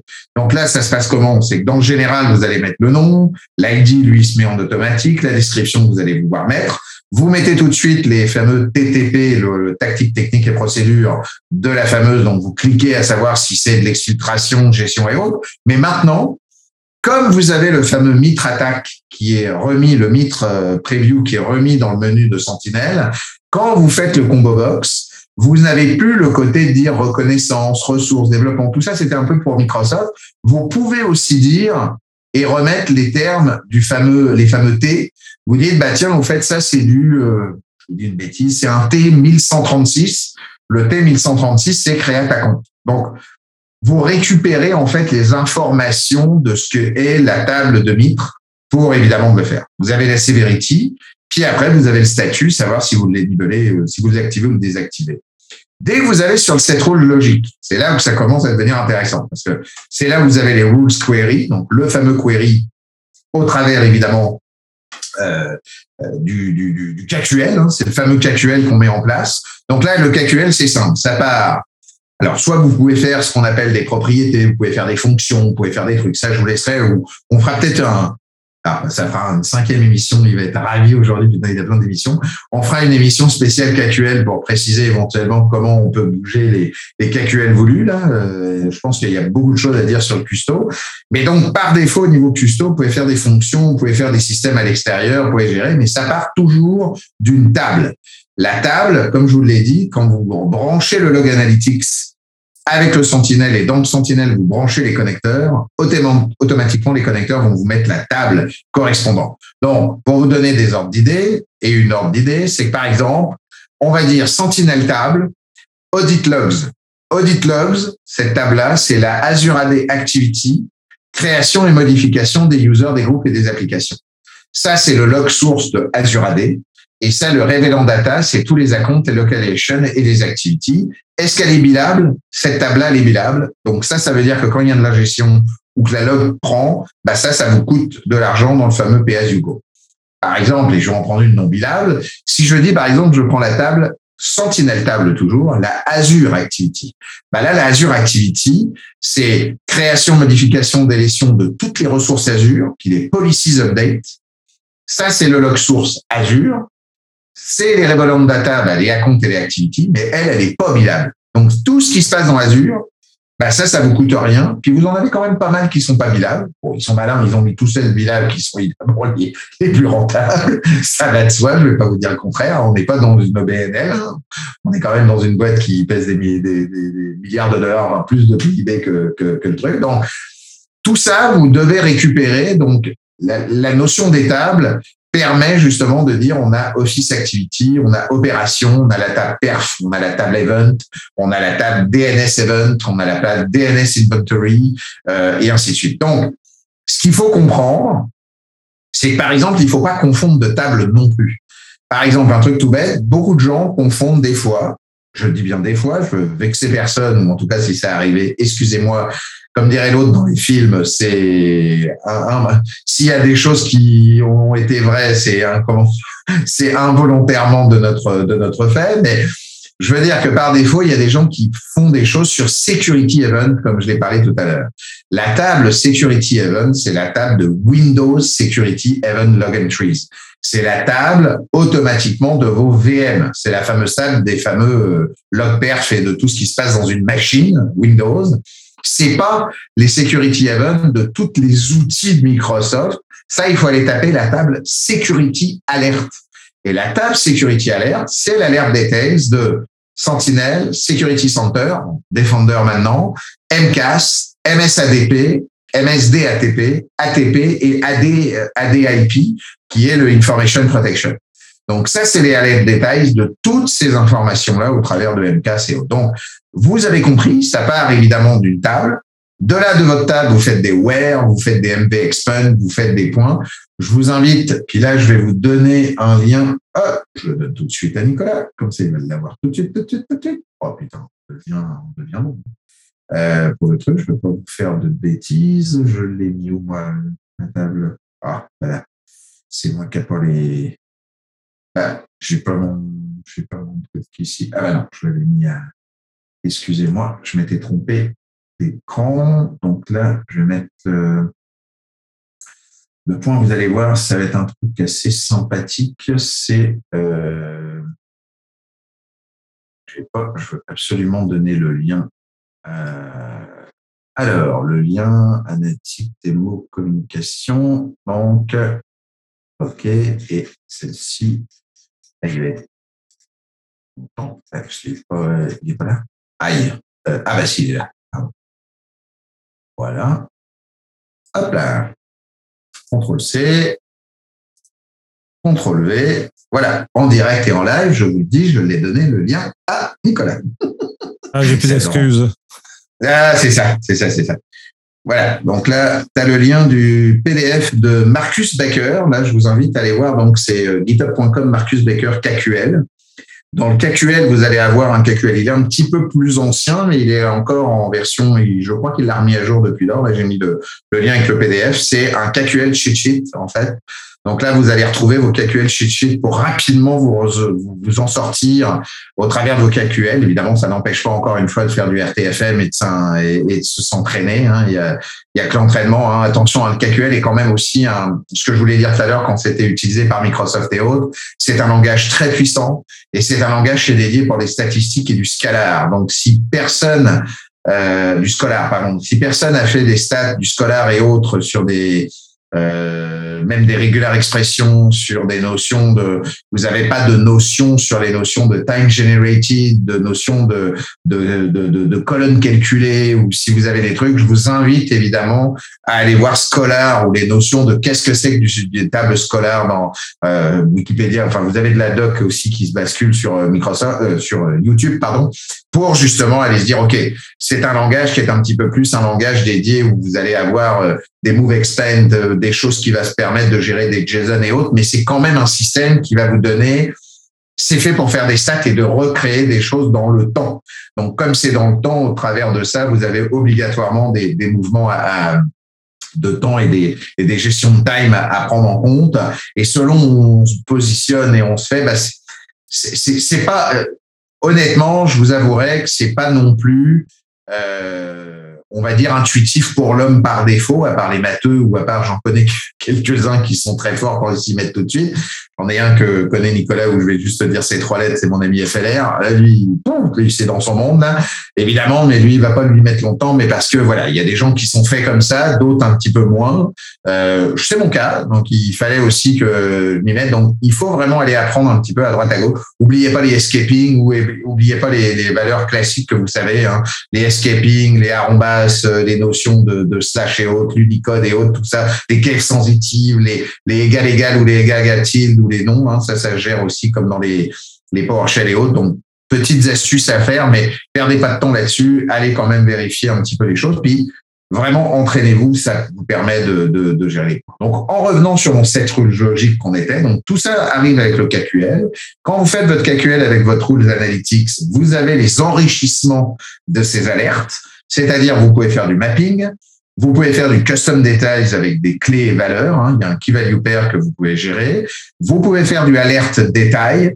Alors ça, le alerte détail, c'est que vous-même, au travers de l'alerte, vous allez rajouter des informations sur vos tactiques colonnes ou sur vos severity colonnes.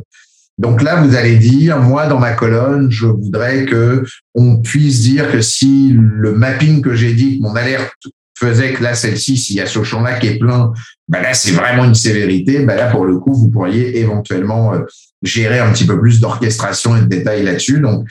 Vous verrez, il y a à chaque fois du load more. C'est ça qui est bien avec Microsoft. N'oubliez pas que tous les nouveaux services en base ont beaucoup de load more. Ça veut dire un clic où vous pouvez cliquer dessus et vous allez tomber tout de suite sur la doc de Microsoft. J'ai pas dit que c'était non plus une panacée. Quoique celles qui sont faites sur Sentinel sont faites aussi, encore une fois, par le fameux GitHub que je vous ai donné, la Azure Sentinel. Et je vous rappelle encore une fois que ces gens-là vont vous donner des mots-clés. Ces mots-clés, vous pouvez faire des recherches, puis je ne vais pas vous apprendre, d'être tous des professionnels, ou en tout cas, tous ceux qui nous écoutent connaissent les trucs. Ben après, vous mettez votre, votre contexte d'apprentissage à vous-même pour aller rechercher l'information qui vous est utile pour vous. Pareil pour les queries de scheduling. N'oubliez pas que les queries de scheduling marchent avec de dire run query every tous les temps, puis le lookup des data qu'on va garder pour tous les temps. Puis ça, ça peut pas être inférieur au run query que vous faites. Donc, si vous dites que le run query marche tous les deux heures, bah, évidemment, vous pouvez pas faire un lookup data. Euh, bah, je veux les données d'il y a quatre heures. Bah non, vous lui demandez de marcher tous les deux heures. Donc, vous pouvez dire, bah, prends les données d'il y a une heure, on prend les données d'il y a une demi-heure. Si on prend une journée, on dit, bah, run query une fois par jour, bah, tu peux prendre des datas de toute la journée ou d'une demi-journée, ainsi de suite. Vous pouvez gérer les thresholds, donc les seuils. Euh, ça aussi, c'est assez intéressant pour le faire. Puis surtout, enfin, ça, ça a été mis bah, il y a peut-être un petit peu plus d'un an maintenant, mais au moins une année, c'est qu'on peut regrouper tous les events d'une single alerte en une seule incident. Et ça, c'est cool parce que Microsoft le génère en faisant, par exemple, quand on parlait tout à l'heure des unfrequency ou des trucs, parce que vous savez, des fois, des choses qui passent en mode anomalie, attention de pas non plus tomber dans l'aspect oh bah comme de toute façon on a souvent de proxy souvent des anomalies souvent des infuckable tree ou des machins puis qu'on vérifie plus. C'est au moment où on vérifie plus parce qu'on croit que c'est presque un peu actif que c'est là où l'erreur se passe. Donc là vous pourriez très bien dire dire ok bon on le vérifie pas. Et vous voyez c'est ça le contexte. C'est ça l'analyse. C'est ça que j'essaye de vous faire passer comme message ou la piqûre qui moi m'intéresse et me et me fascine. C'est que ça nous fait utiliser notre jus de cerveau à dire que par défaut, ah mais oui, mais là si je peux passer par là, mais qu'en même temps, bah, comme on dit que c'est plus rien et n'importe quoi, bah, on va laisser passer. Bah non, tu vas créer une règle qui va quand même aller vérifier. Tu vas dire, comme c'est 150 alertes, bah tu vas dire par contre si c'est 150 alertes une fois par jour, là tu peux te mettre un incident parce que c'est pas normal. Ça veut dire que là il y a peut-être quelqu'un qui accumule. Tu sais, tu vas voir que tes alertes à toi vont te dire, bon, entre mes managers, mes extérieurs, mes gens qui gèrent mes trucs, mes bidules, OK, j'ai de en country, de l'IP ou des problèmes de impossible travel à une cinquantaine de fois. Mais une cinquantaine de fois, c'est ton normal, c'est ta normalité. Où va ta dose de normalité? Tu, ta dose de normalité, c'est 60, c'est 70.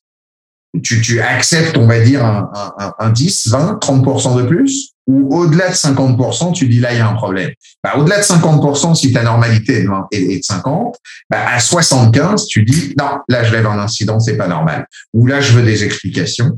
parce que je décide qu'à 75 d'alerte dans ça, ça m'ouvre un incident parce que c'est pas logique. J'ai trop d'un, d'impossible travel. Ça peut pas être possible. Là, il y, a un, il y a un mec qui faut qu'ils achètent un cerveau pour se reconnecter correctement. Mais je veux dire, il y a un problème quelque part où là, je me fais attaquer en brute force et il y a des mecs qui essayent des trucs. C'est ça qui est intéressant parce que on vous laisse réfléchir à ce niveau-là pour le, pour le faire. Donc, je vous invite à aller voir, mais c'est ça qui est cool. Après, évidemment, vous avez l'incident settings. Dans les incidents settings, évidemment, vous avez tous les regroupements, comme je vous l'avais dit. Dans les groupings et dans les regroupements, vous pouvez regrouper avec des select entities et des matching entities. Et vous pouvez aussi réouvrir d'autres incidents qui auraient matché avec ça. Parce que pareil, ils sont malins maintenant, les hackers. Ils, ont, ils vont essayer le vendredi, mais ils vont pas réessayer le lundi ou le mardi. Ils vont essayer le vendredi, le samedi. Puis hop, ils vont faire un peu, ça marche pas, je recommence vendredi ou, ou samedi prochain. Bah là, vous pourriez dire, attends, je te le regroupe, mais si ça, je le revois suffisamment alerte, puis pendant deux ou trois semaines de suite, bah ça me réouvre des open en me disant, dis donc, ta timeline, elle est pas correcte, parce que là, tu crois que c'est un incident isolé, mais ça fait quatre fois qu'on vient de l'avoir. Waouh! Ah, ça, c'est cool, ça. Ça change toute la donne. Hein? Bah, ça, c'est possible avec Sentinel. Je vous précise. Donc ça, c'est ça, c'est sympa. Après, vous avez l'automatisation de response. Donc là, ça demande un petit peu plus de connaissances parce que ça demande d'aller taper dans les logic apps. Donc ça demande éventuellement de la connaissance de développement et de programmation. Ça demande évidemment de l'incidence response sur les triggers. Je vous invite à dire que la communauté vous en crée. Donc si vous savez les modifier, vous savez comment gérer les authentifications, les accès possibles, les airbags, vous pourriez les faire à la main. Mais ça, ça demande une certaine connaissance quand même un peu plus un peu plus poussée dans, dans l'affaire, mais l'automatisation de response évidemment permet d'automatiser du service now, de l'etiqueting, euh, de l'envoi de mail, de l'envoi SMS, euh, peu importe si vous utilisez SendGrid par exemple ou peu, peu, importe, vous pourriez éventuellement automatiser vos, vos, affaires. Vous reviewez évidemment tout ça le truc et hop la validation passe et automatiquement votre settings et votre analytique est faite. Quand votre analytique est faite, on l'appelle comment? Puis là, je veux vraiment terminer toute cette analytique au complet. C'est que dans les créations, vous avez quatre types de, règles qui existent. Vous avez les types template, vous avez les types de Microsoft Incident Creation Rule. Alors, vous aviez des types fusion, mais ces types-là vont disparaître. C'était depreciate. Donc là, ça y est, c'est depreciate pour de vrai euh, depuis mars. Donc là, vous avez les Microsoft Incident Creation Rule, donc les Microsoft Incidents. Puis maintenant, vous en avez une nouvelle qui vient de sortir euh, en février dernier, janvier ou février sorti, c'est les NRT, Query Rules. Les NRT, ça veut dire Near Real Time. Les Near Real Time, il faut savoir que les analytiques à aujourd'hui, eh oui, je vais mettre un petit truc qui fait que, ah, mais je veux être clair avec vous et j'ai dit pas de langue de bois sur quoi que ce soit et compagnie. Certaines rules, pas certaines, presque la majorité, mais toutes les rules ne sont pas en temps réel évidemment, parce que faut de la. Vous n'êtes pas les seuls à scalabiliser, hein, on est bien d'accord. Hein. Si vous regardez dans Security Trail les DNS qui sont derrière Microsoft, on Microsoft.com, on est à plus de plus de 2 millions, je crois. Donc, vous imaginez les années qui se trouvent derrière, vous imaginez les subsections et vous imaginez le nombre, évidemment, d'M365 derrière. Donc, évidemment, chacun a ses data centers et chacun a ses trucs pour gérer, selon, évidemment, ses, ses prix, ses pay-as-you-go, ses, ses obligations et compagnie. Mais tout ça a quand même un temps. Les temps moyens pour du Azure pur, c'est entre 15 minutes et 30 minutes. Pour du M365, selon aussi où on tape, ça va de 5 minutes à 30 minutes. Pour BI, par exemple, malheureusement, oui, je vais couper un truc, ça peut aller de, de 1 heure à 24 heures, voire sur certains points, comme les data fabrics, ça peut aller jusqu'à 3 jours. Donc évidemment, euh, entre quelque chose qui s'est passé maintenant puis que vous avez l'info dans 3 jours, c'est pas top. Bon, mais maintenant, pour des notions, évidemment, on sait très bien qu'il y a besoin de certaines queries pour que ça applique tout de suite. Log4j a été un des exemples, comme pour d'autres. Bah maintenant, Microsoft, pour, pour les rules, quand vous les faites en NRT, vous avez les near reality, euh, les, near reality rules. Et là, ça change pas. Hein. Ils sont toujours dans les mêmes choses. Hein. Vous allez taper les mêmes tables, les mêmes points.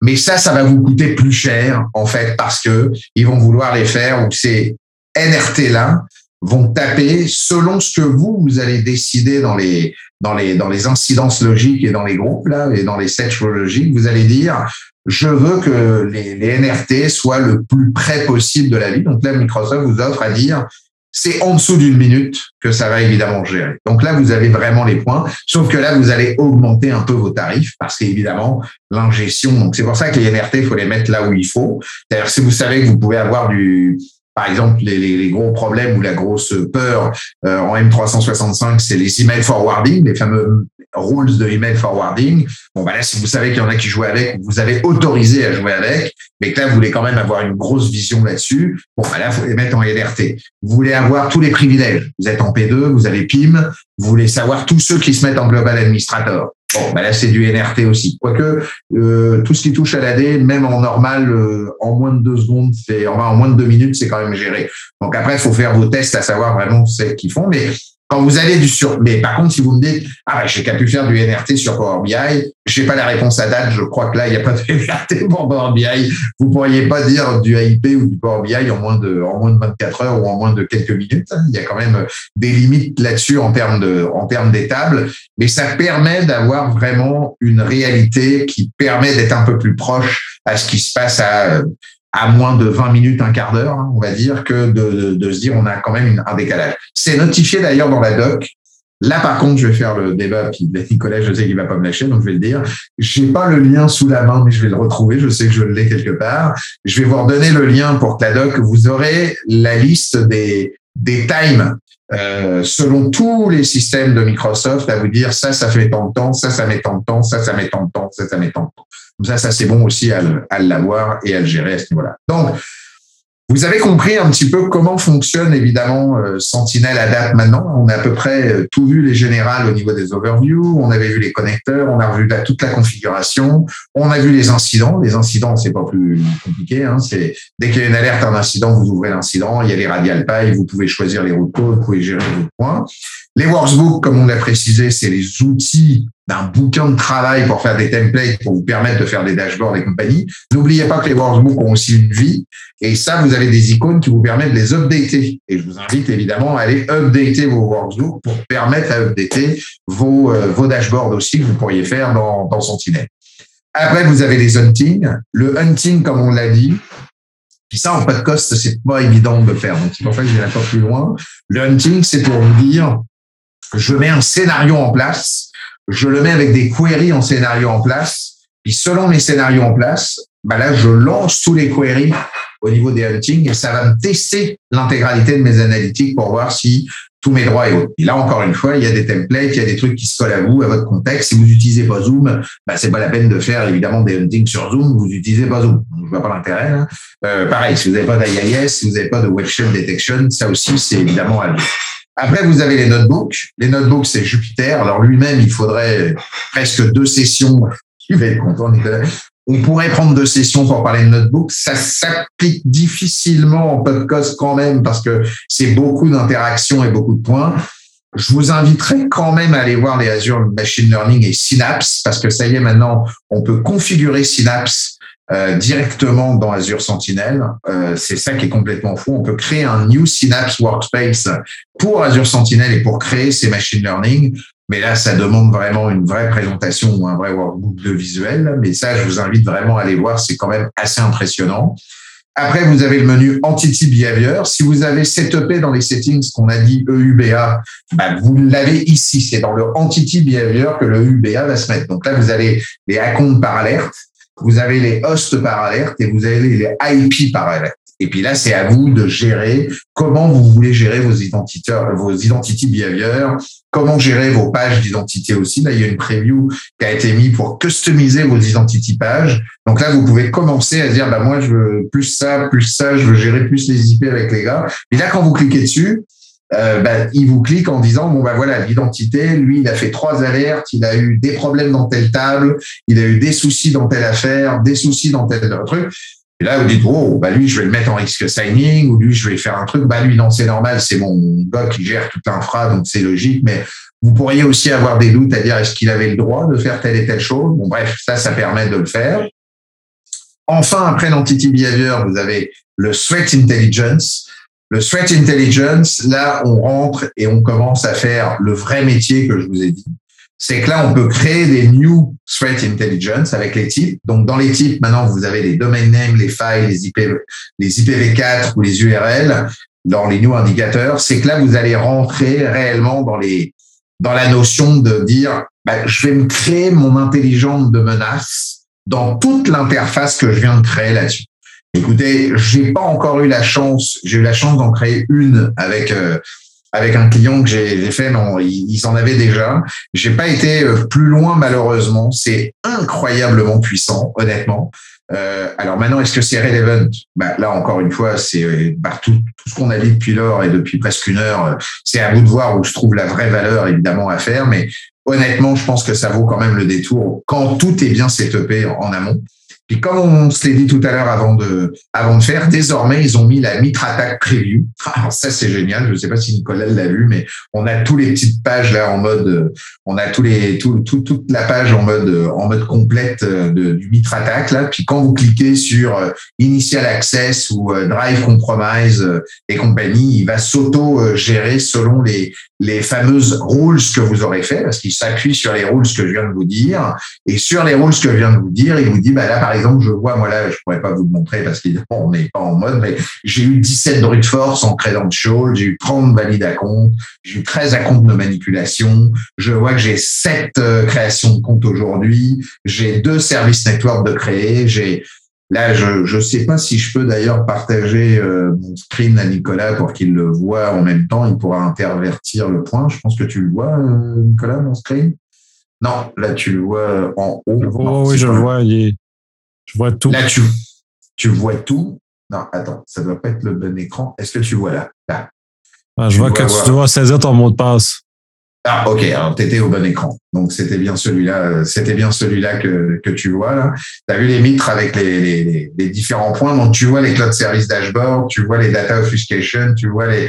Il y a eu trois exfiltrations C2 Chanel. Bah là, euh, c'est pas trois, il y en a trois de CTP en fait qui ont été gérés. Donc tout ça au niveau des rules que j'ai créés me dit ce que j'ai et que si évidemment j'ai des problèmes à ce niveau-là, j'ai sur la partie des couleurs et compagnie, c'est à moi, selon les analytiques et compagnie et les simulations que je voudrais faire, de gérer au travers des légendes, hein, comme on voit parce qu'il y a les couleurs, de gérer évidemment le, point de mon mitre. Je vois que mon mitre, bah, j'ai par exemple, là, il y a des problèmes sur mon boot et mes logons, mais c'est normal au niveau des escalations de privilèges. Ou mes reconnaissances, par exemple, j'en ai zéro. Ben, il va falloir que je set up des trucs de reconnaissance parce que ça veut dire que je fais pas attention au niveau des reconnaissances. Ça vous donne une sorte de qu'est-ce que j'ai pas fait de mitre attaque de ce que je devrais faire dans mon système? C'est complètement fou. Il n'y a jamais un CIEM qui a mis ça en place en quoi, euh, écoutez, euh, Sentinel, ça fait depuis septembre 2018, euh, non, pardon, septembre 2018, c'était Azure Security Center. Il est arrivé en Cloud Defender en juin et moi, c'est Sentinel, c'est octobre 2019. Octobre 2019, on est en avril 2022, quoi. Enfin, c'est, c'est, vous imaginez la puissance de frappe, euh, la puissance de frappe qu'il en est, c'est complètement, euh, c'est complètement fou. C'est, c'est pour ça que je pense qu'il y a vraiment un, intérêt à faire. Puis ensuite, pour finir, les content management, je vais pas tous les passer, vous en avez 123. C'est des solutions toutes ces solutions-là, c'est des solutions que des sociétés ont décidé de faire pour rajouter. Et puis là, ça n'a rien à voir avec le GitHub que je vous ai mis. Ils sont dedans, hein, ils sont dans le GitHub, mais ça, c'est les gens qui le font. Et ça, c'est les sociétés qui vous disent, là, si par exemple je fais une recherche dans les solutions, je vais dire, euh, je cherche parce que là, bah, je vais faire. Euh, on a le droit de parler d'un pas d'un ami ou d'un truc, oui, si tu m'autorises. On de bien des choses. Si je juge en cours de chemin que c'est inacceptable, ça se ressent sur au montage. bon, d'accord. Alors, Flair System, parce qu'ils sont les seuls et c'est du canadien pur et québécois et, fait par Mathieu Lavoie, un ancien d'une, d'une société verte, a monté sa startup. Ils ont fait Flair System. Flair System permet de gérer euh, le deep web et le dark web que vous avez. Et Flair System a une threat protection security. Évidemment, vous payez après coup pour être monté après dans Flair System, mais ils sont, ils ont fait une solution et un content hub directement dans Sentinel si vous voulez que vos gens soient rebasculés dans cette solution pour aller vérifier si ces gens-là n'ont pas une vie ou aient été pris dans le dark web et qu'on remonte les informations dans le dark web à ce niveau-là. Donc ça, c'est ça qui est cool au niveau des content hubs. Pareil pour Cloudflare, pareil pour euh, peu importe que vous voudriez euh, avoir. Il y en a plein. Hein. c'est là où on retrouve Google c'est là où on retrouve Amazon, c'est là où on retrouve Checkpoint, c'est là où on retrouve CodeStrike, il y a CodeStrike Falcon Endpoint Protection aussi, c'est là où on retrouve Falcon Friday, c'est là où on retrouve euh, évidemment les, les Mperva, qui est assez connu. Vous avez évidemment, si vous aimez, euh, moi j'aime bien Inventi euh, pour tout ce qui est management, endpoint management. Bref, vous avez quand même un certain nombre de, de, de, de grands, de grands noms. The Hive, le fameux The Hive, hein, euh, avec la petite, euh, la petite, euh, comment, la petite bille là en icône. Hein. Vous avez aussi évidemment tous les trucs de Train Micro, Palo Alto, tous les grands sont là évidemment, hein, ça va de soi, mais ça c'est cool. Après dans les repositories, bah, les repositories, vous pouvez créer vos propres repositories GitHub Source Control et Azure DevOps. Donc ça sous-entend que ce que je viens de vous dire, c'est que les analytic rules, les hunting queries, les playbooks, les automation rules, les parseurs et les workbooks, bah, vous l'avez directement sur votre DevOps. C'est ça qui est l'enfer parce que vous pourrez le gérer sur votre DevOps directement. Puis enfin, le community, le community va mettre en avant toutes les news des community, donc comme là le fameux lapsus, euh, le lapsus attack. Donc vous avez les security awareness campaign contre les lapsus attack. Microsoft met en place son MSRT directement dans Sentinel pour avoir par exemple le Cyber Threat Activity in Ukraine, le Apache Log4j Vulnerability. Il met en place qui a contribué le mieux dans le mois avec un score et des badges. Et ces gens-là sont évidemment euh, récompensés à ce niveau-là. Tout ça est évidemment dans Sentinel. Donc, ouf, euh, 18h55. Merci d'être encore fait. Ça fait un bon tour de roue, oui. Je pense. C'est sûr qu'on aurait pu encore aller un tout petit peu plus loin sur les newbies et compagnie, mais je pense que là, vous en avez plein les bobettes, plein les oreilles et à m'entendre. C'est sûr que j'ai pas fini sur les watchlists, mais vous pouvez mettre les watchlists en place. Hein. Les watchlists sont les IP que vous voulez évidemment regarder en place. Si par exemple vous allez sur Sigma ou si vous allez sur les IP et compagnie, c'est dans les watchlists qu'il faut les mettre. Donc, vous en avez déjà créé dans le GitHub de Sentinel, mais vous pourrez rajouter les vôtres.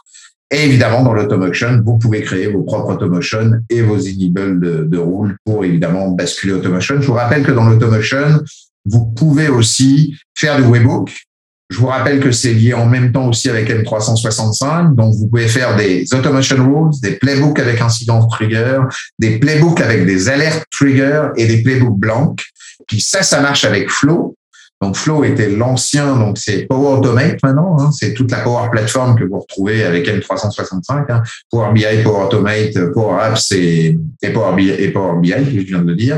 Euh, bah, Power Automate, euh, non Power euh, Chat, voilà c'est ça, Power Chat pour les Power Bots. Hein. Power Bot c'est le c'est leur chat automatique. Bah, vous pouvez générer avec Power Automate la partie aussi où ça, bah, quand vous avez des alertes et compagnie, vous les ouvrez dans un channel qui est un channel Teams du channel Teams, vous avez le connecteur et vous pouvez vous prendre un channel Teams qui devient presque votre euh, automatisation de vue, de dire, oh là, il y a telle alerte, tel truc, tel machin. Puis comme dans Teams, vous pouvez aussi faire de l'approbation, bah, vous pourriez très bien redonner ça à des tickets de gens qui vous permettraient de faire de l'approbation là-dessus. Donc, vous comprenez sérieusement que quand vous mettez un, un, truc, le métier a changé. On ne fait plus de trucs à la bébête à faire du log, monitoring et compagnie.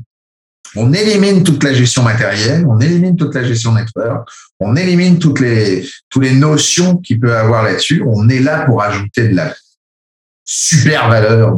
J'ose espérer de vous avoir donné le goût d'y rentrer et de, et de, vouloir y jouer et d'y faire.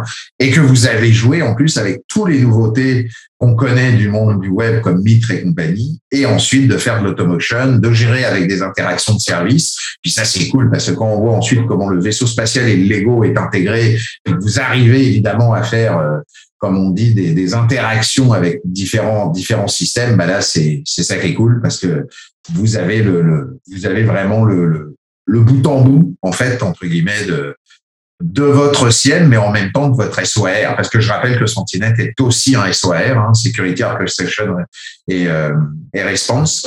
Euh, c'est un SOAR qui est vraiment euh, opérationnel et qui permet de gérer. Alors, si vous voulez un gestion de tickets, vous avez le Service Now que tout le monde connaît et qui utilise au Nord-Amérique, mais vous pourriez très bien utiliser n'importe quoi derrière. Encore une fois, puis pour finir, puis ça c'est important, puis ça bouclera la boucle, vous pouvez créer votre propre connecteur et vos propres fonctions avec la commande Ceph enfin les trucs Ceph, là, le command event format, grâce au command event format, comme Sentinel est compatible command event format, bah, vous pouvez faire vos propres formats aussi à vous.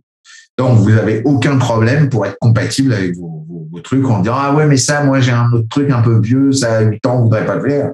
Bah, déploie ton CEF, remets-le ton CEF, ramène-le, mets en data connecteur, bing, tu l'as, ça y est, t'es connecté, tu peux, tu peux être dedans. Voilà. Bah, messieurs et mesdames, merci de m'avoir enduré tout ce temps-là. J'espère que ça aura plu. J'attends les retours impatients auprès de Nicolas pour que savoir si là, euh, je pense que la deuxième, euh, le deuxième épisode a été très riche. Je pense que ça se fera réécouter sûrement, tant mieux. très réécouté et en plusieurs phases probablement. En tout cas, si ça a permis à certains d'avoir la piqûre pour Sentinelle ou la piqûre, en tout cas pour euh, faire vraiment de la sécurité telle qu'on l'entend, c'est-à-dire de l'analyse, écoutez, on aura au moins réussi quelque chose pour, pour cet épisode 2. Merci encore. Merci à toi, Nicolas, de m'avoir aussi enduré pour tout cet épisode. Merci aussi. Et puis, en tout cas, je vous souhaite euh, une belle fin de, une belle fin de journée, une belle écoute. Et puis, à la prochaine. Euh, j'ai déjà deux autres épisodes que je viens de vendre à Nicolas. Je suis pris de, je suis pris de Oui, t'as, pris des engagements, là. Ça y est, c'est fort, c'est mort, c'est fini. Allez, à bientôt tout le monde. Bye bye. Merci Nicolas. À plus.